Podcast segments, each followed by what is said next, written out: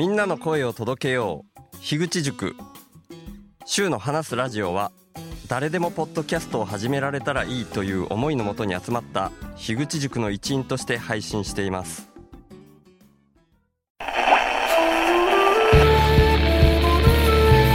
週の話すラジオ特別編。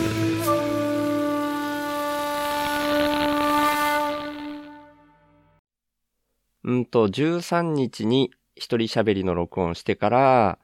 その後はギブネスラジオの配信してたから久々に今録音ボタンを押すときにちょっとまたまたねこんなちょっとした間なのにちょっとドキドキしましたねえー、今は1月17日夜10時12分といったところですね。毎日ペースと言いつつ1日おきペースだったのか。1日おきペースだったのが、間3日空いたっていうだけで、またほんのちょっとね、ドキドキするっていうね、元々のビビりの気質があるからっていうのがあると思うんですけど、だからポッドキャスト始めらんないよって言ってる人とか、間が空いちゃう人、もう気持ちめっちゃわかるんですよ、僕。うん。なんですけど、それでもやっぱね、撮っていきましょうって思うんですよね そのぐらい世の中にはまだまだポッドキャストが必要だっていうふうに僕思ってるんで、ちょっと何回か前にそのこと詳しく話したんで、詳しくって言ってもまあただ思いをね、僕の思いを話した回があるんで、今回は深掘りはしないですけど、やっぱりそんな風に思うので、そんな始まり方になってしまいます。これからもそうなっていくことが多いと思います。そんなようなとこで行きましょう。週の話すラジオ。話すは手放すの話す。もうこのポッドキャストみんな始めようっていうネタで何回引っ張んだよっていう感じだと思うんですけど、何回どころかもうこれからずっと言い続けていくような気分で生きております。はいそんなんでですね、もうネタなんてもんはね、この中3日空いたとはいえ、もともとネタない状態で話し始めてるし、ずっと喋ってるからね、はっきり言ってネタは枯渇しつつもあると思うんですよね。なんで、それでもなんかやっぱり喋り始めたら、なんかを喋れるんですよ。だから本当に何でもいいから、ポッドキャストで発信して、言語化も大事ですけど、こんな言語化があんまりうまくできない僕とかでもやってるし、言語の方じゃないんですよ、僕が聞きたいのは。その人の人となりを感じるために感じさせてくださいっていう、そんな感覚で呼びかけてるっていうところもあるんで、うん。ああ、もうオープニングについてずっとそのことばっか言ってますね。はい。そんな感じです。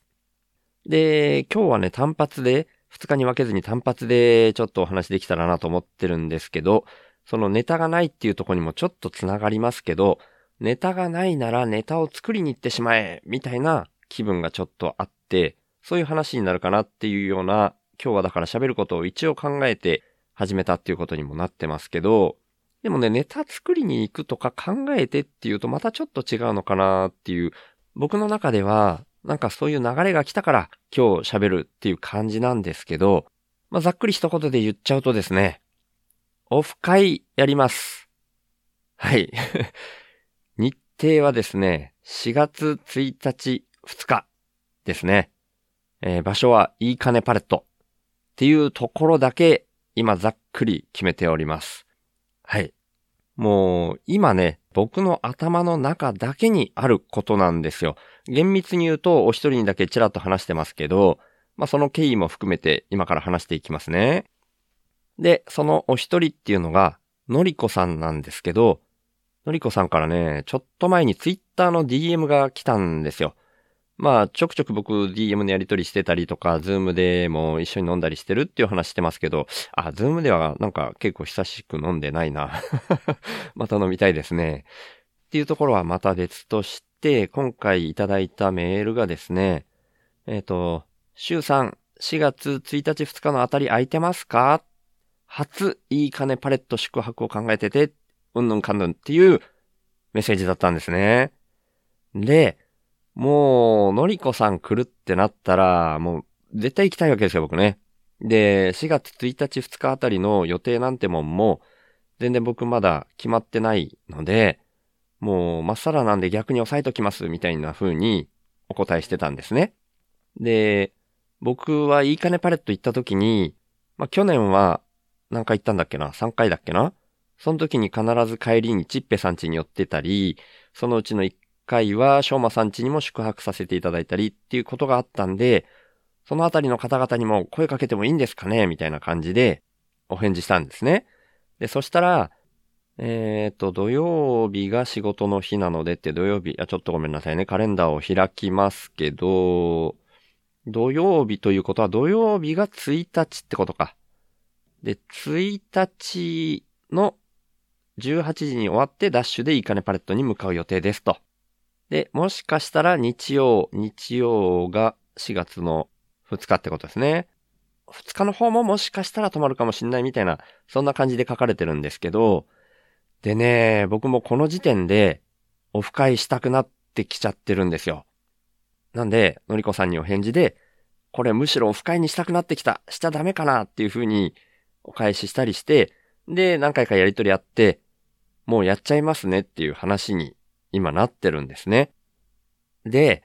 じゃあオフ会ってどういうこと？何のオフ会？みたいな、そんな風に思われるかもしれないと思うんですけど、もう何でもいいと言えば何でもいいんですね。もう本当にざっくりで申し訳ないんですけど、僕はもうさっき言ったみたいに、のりこさんが来るって決まった時点で絶対行くんですね。だから別に僕がのりこさんと勝手に一人で会えばいいじゃんっていう話だと思うんですけど、なんか今僕のこの生き方上、もう、いわゆる雇われをやめて、アウトプットが先に全振りしてる生き方なんで、で、そんな中でお金を使うのってどうなのみたいな、そういうとこと、なんかこう、それは逆なんじゃないのって思われそうだなみたいなとこに勝手にビビるみたいな話も前にもしたことありますけどね。だそういう気分もありつつ、でも僕はやっぱ動ける時に動いた方がいいんじゃないかっていうんで、去年も東京に行ったり、福岡に行ったりっていうことをしてるわけですよね。で、そんな中で、もう僕は何があるからっていう、まあ理由は本当はどうでもいいんですよね。東京に行っても、どこどこの何を見に行くとかそういうことほぼ一切ないんですよ。だから去年の11月に東京行った時には4泊で27人の方々とかにお会いしたりしてるんですけど、そういう完全に僕人に会うためだけに、そのためだけに僕行くみたいなところがあるんで、こう福岡にまた、もうガソリン代とかもね、往復で行くとざっくり1万円とか、うーん、かな？ちょっともう一回計算しないとわかんないんですけど、そのぐらいかかったりしちゃうんですよね。うん、なんですけど、で、また、その、どうせ行くんだったらって何泊かすると思うんですけど、いいかねパレットには宿泊費もかかるし、まあ僕は車中泊ですけど、車中泊であったとしても、実はいいかねパレットって、それだけでも3200円かかるんですよ。なんでそういうところでお金がかかっちゃうなって言って、で、今回はのりこさんが、その、いいかねパレットの宿泊費出しますって言ってくださってるんですけど、それは本当にすいません、甘んじて受けさせていただこうと思うんですけど、まあ、それを抜きにしても、それ以外の日に、じゃあ何泊するのか。で、その間、やっぱり普段僕が今の暮らしの中で、毎日外で羽釜で味噌汁にご飯ぶっ込んでっていうの、そういうのを食べてる食費、それでいくとね、1日200円もしないぐらいな感じの食費で今は暮らしてるわけですよね。で、それが、そうやって福岡に出かけていくっていう時には、それがままならなくなるみたいなところがあって、結構どうしてもお金かかっちゃうな。だからさっき言ったみたいな逆な行動と移るようなことをする。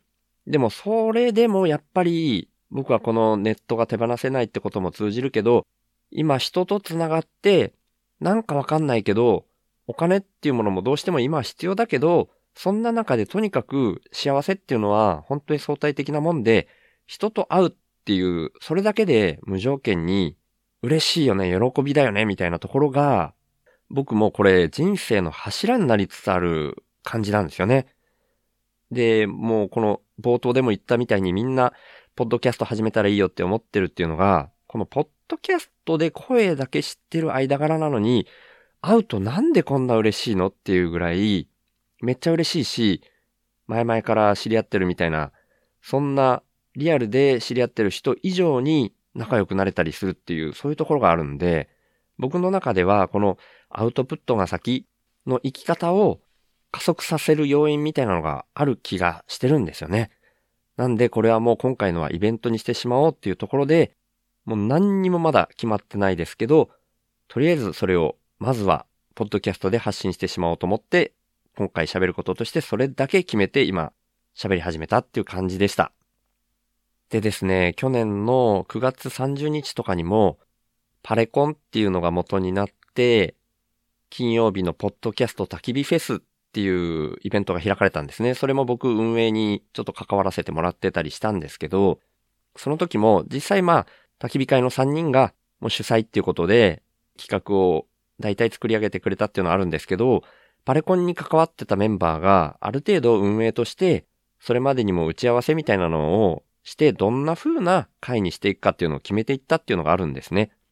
なんで僕ももし本当にそのオフ会自分も行きたいとか運営として参加したいっていう方がいらっしゃったらその人たちと一緒にオフ会としての形、それをよりいいものにして作り上げていきたいっていう感じがあるんですね。だから、まあこれ聞いて誰も反応してくれなかったとしたら、もう僕が一人で行ってのりこさんと会いました。それが今回のイベントでしたっていう風に、それで終わっちゃうことになると思います。なんですけど、まあ僕、本当にせっかくなんでいろんな人と会いたいし、もう別の日程とか別の場所になっちゃうっていう感じだったらそれはそれでいいんですけど、なるべくその1日の夜と2日っていう、そこをイベントとしてできるだけ楽しいものにしたいなって、なるべくいっぱいの人とその場で集まって、金曜日のポッドキャスト焚き火フェスみたいな感じの楽しいものにならないかなって、本当にこれで声を上げてくれた人と一緒に運営みたいな感じでどんなオフ会にするかっていうのをこれから考えていきたいなっていう、まだ本当にそんなレベルです。なので、これを聞いて、ぜひみたいに思ってくださる方がいらっしゃいましたら、ご連絡いただきたいです。で、もうこれはその場に行けなかったとしても、でも運営としてアイディア出しだけでもしたいですっていう方でも全然構いません。ご連絡いただけたら、アイディアとしてだけでも関わっていただきたいし、実際金曜日のポッドキャスト焚き火フェスでも運営として関わったメンバーでその場に来れないっていう人もいたんじゃないかな。なんか僕の記憶ではそんな感じなんですけど、違ったらごめんなさいですけど、でもそんなスタンスでいるので、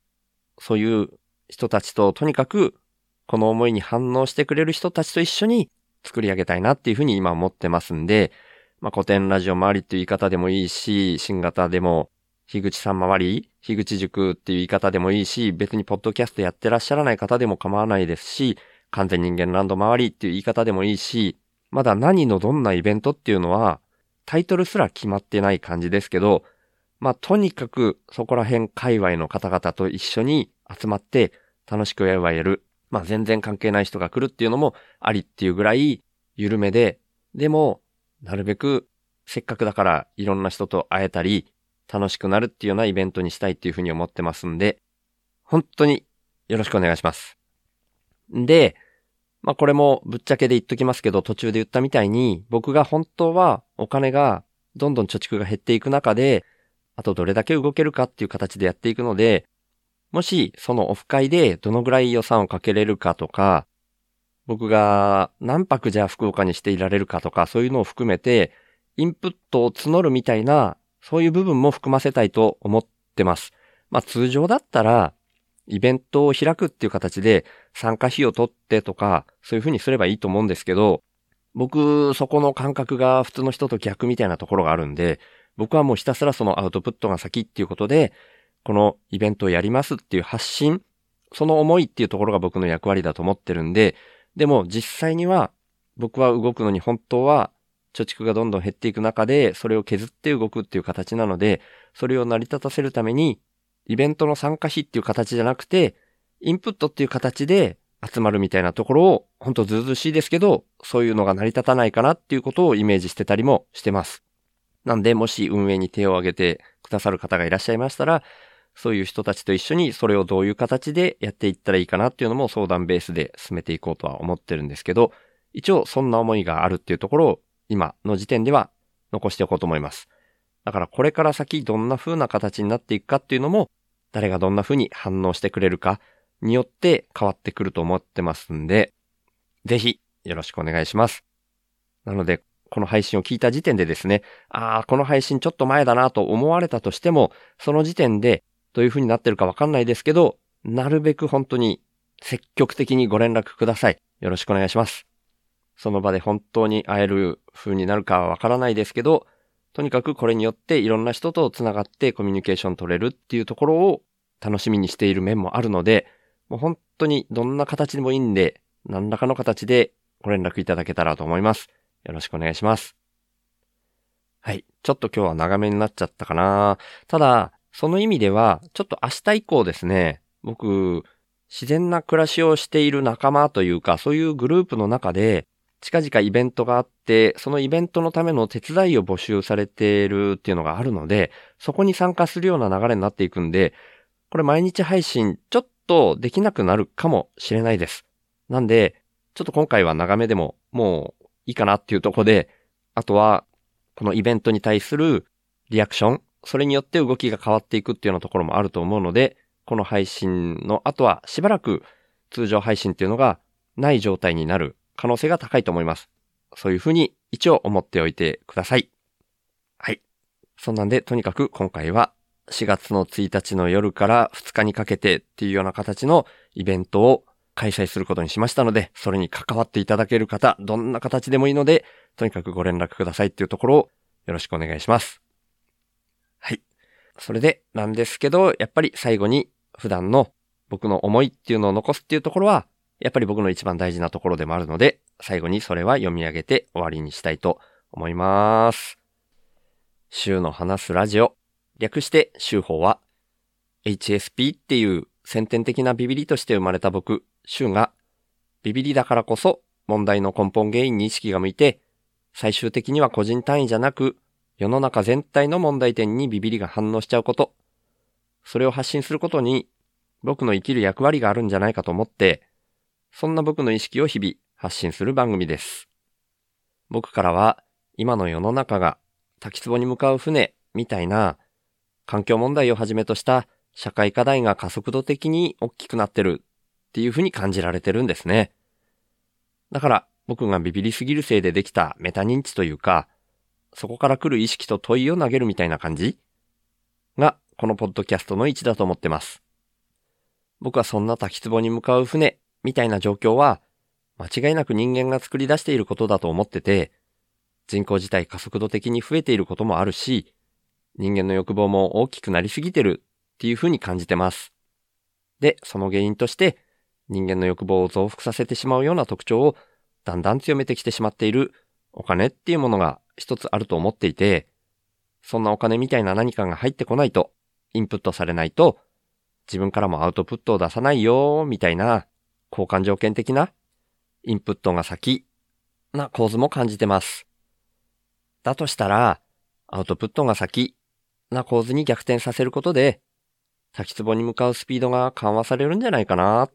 て思ってます。で、そんなアウトプットが先っていうイメージなんですけど、生きていくために最低限のことで満足するみたいなのも大事だと思っていて、だから僕はこの手放すをテーマにしてるんですけど、僕は幸せっていうものは相対的なものでしかないっていうふうにも考えてて、人との比較って意味じゃなくて、自分個人の単位で見たときに、沈んだ状態からちょっとマシになって浮かび上がってくる。そんな風に幸せってのは、心の状態が相対的に変わった時に感じられるって意味なんですね。それだったら、どこのどの位置にいても変わらないんじゃないかなって僕は思ってるんですけど、だから原始人であっても、超貧困国の人であっても、全く変わんなくて、お金がないと幸せにならないとか、そんなことは全くないし、最低限生き延びられるっていうところで満足する人が増えれば、余剰も出やすい。で、その余剰分は、お裾分けみたいな形で回していける、みたいなのが僕のアウトプットが先のイメージです。そのために自分自身の才能みたいなものを無条件にアウトプットとして先に出す、みたいな動きが大事だと僕は思ってるので、こんなビビリの僕に一番向いたこととして、この意識をポッドキャストで発信してるんですね。だから、2022年以降、いわゆる雇われをやめて、現金収入がないっていうような状況で、勝手に一人で空気質的にアウトプットが先な動きを始めてるつもりなんですけど、まあ世の中っていうのはそんな簡単に変わるもんじゃないので、僕の貯蓄が尽きるのが早いか、そんなアウトプットが先な循環の社会が来るのが早いか、みたいな状況になってますけど、そんな僕が最低限の資質で暮らしながら、アウトプットが先なこの動きを続けるために、週報インプッターっていう名前で、スポンサーの権利の販売を始めました。1ヶ月に100円以上の定期購入の形式ですけど、週報インプッターになってくれた方は、初回は週報内で僕が宣伝させていただいた上で、公式サイト内に掲載します。加えて、1ヶ月に数回程度ですが、番組の最後にラジオネームの読み上げをさせていただきます。僕は数年前から、なるべくお金を使わない生活を徐々に徐々に進めてきたんですけど、今の僕の1ヶ月の支出額は約5万円です。それに対して今は41人の方から週報インプッターとして毎月サブスクでいただいている形になってまして、その合計月額は8721円になってます。皆さん本当にいつもありがとうございます。そんな週報インプッターの入り口は概要欄にありますので、もし本当に心から購入したいっていうふうに思われる方がいらっしゃいましたら、ぜひよろしくお願いします。ただ僕としては、そんなアウトプットが先で循環する社会が来ることの方が大事だと思ってますので、これももしよかったら、週の話すラジオを SNS 等で投稿とか拡散とか、あとはポッドキャストで喋ったりとか、そんな風にしていただけたらなーって思ってるんですけど、週の話すラジオを聞いた方が自分なりの深いレイヤーからメタ認知して自分の生き方を見直すみたいな機会が少しでも増えたら僕にとってそれが一番嬉しいです。ということで、週の話すラジオをいつも聞いてくださってる方、今日初めて来てくださった方、本当に感謝してます。ありがとうございます。オフ会に関わりたいっていう参加連絡、ぜひお待ちしております。